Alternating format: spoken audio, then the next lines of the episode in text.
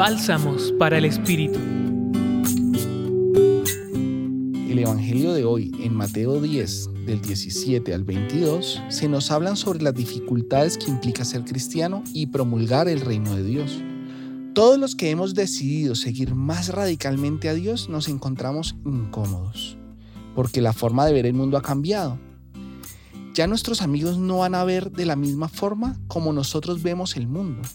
Esto va a implicar que la gente se empiece a alejar, nos empiecen a ver como bichos raros o incluso nos empiecen a juzgar y perseguir. Esto pasa sobre todo cuando dejas de hacer lo que no le hacía bien a la humanidad o a ti. Lo que parecía divertido, lo que defendía el privilegio de los demás, lo que hacías solamente para complacer a otros, entre muchas cosas. Pero ten cuidado, el reino de Dios no es solo pararse radicalmente, el reino de Dios es el reino de las buenas relaciones va a ser muy incómodo hacer lo justo y lo misericordioso y a la vez mantener las buenas relaciones. Dios está donde crece el amor y la libertad. Romper las barreras del egoísmo y promulgar la generosidad va a incomodar a las personas. Ánimo, todo tendrá buen rumbo.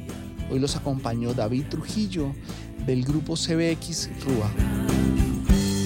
Escucha los bálsamos cada día entrando a la página web del Centro Pastoral y a javerianaestereo.com.